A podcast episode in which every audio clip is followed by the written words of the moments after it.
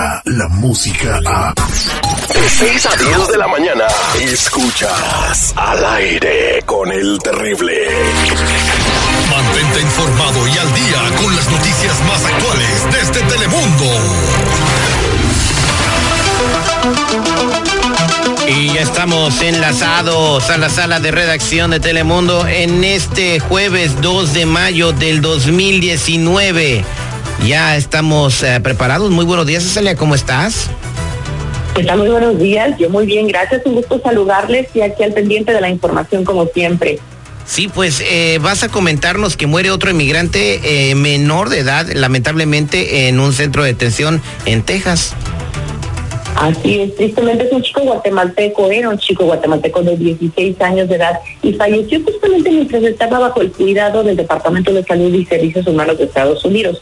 Sucedió el martes en un centro pediátrico de Texas y según las autoridades lo habían puesto en manos del gobierno el 20 de abril y no presentaba muestras de estar enfermo cuando lo ingresaron. Sin embargo, al día siguiente tenía fiebre y jaqueca y bueno, ahora su muerte sigue bajo investigación porque hay que tomar en cuenta que estamos hablando ya de la tercera muerte de un menor de edad que estaba bajo custodia en los últimos seis meses.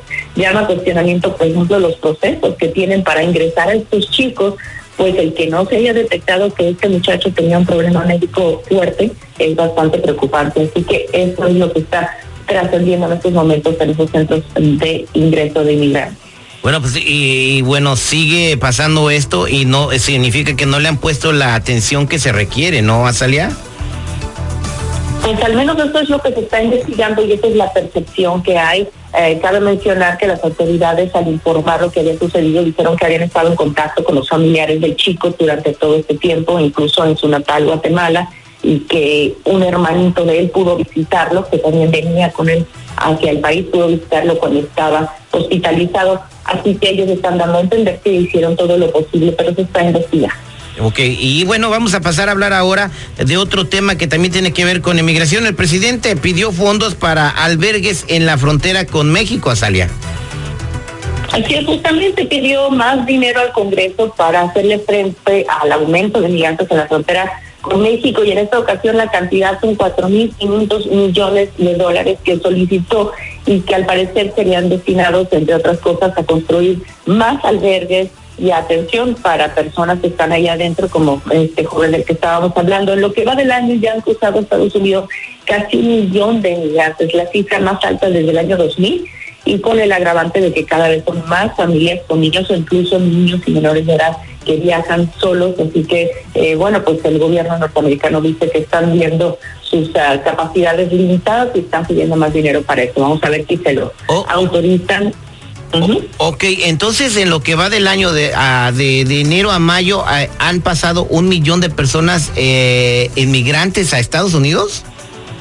Sí, casi un millón de, de, chicos en lo que va de este año. Eh, si se compara con el 2000, pues es muchísima, muchísima el aumento. Y como decíamos, lo que están notando justamente en la frontera es que ya no están llegando adultos, que antes era muy fácil regresar a sus países de origen, sobre todo porque pues ellos pueden hacerse cargo de sí mismos, ¿no? Eso es lo que está pasando, que hay más niños a quienes tienen que atender mientras se define que, cuál va a ser su suerte. No, exactamente. Y el, eh, déjame comentarte, Azalia, eh, eh, esto es una noticia, una persona eh, se comunicó con el programa eh, de la caravana inmigrante, ya está en los Estados Unidos, pero lo que sucede es que no tienen recursos para su caso de asilo y como son muchas personas, pues obviamente pues no pueden darle los recursos a todos, solamente unas cuantas van a poder tener una asistencia del 100% del dinero que necesitan para, para poder llevar a cabo su caso de asilo y pues eh, está aquí indocumentada, no tiene trabajo y no tiene dinero para seguir con su caso de asilo. Es muy deprimente la situación que están viviendo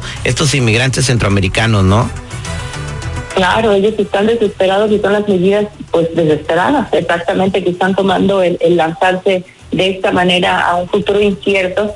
Y bueno, se están haciendo esfuerzos en ambos lados de la frontera de atenderlos, pero desafortunadamente la cantidad sobrepasa muchas veces la capacidad que existe.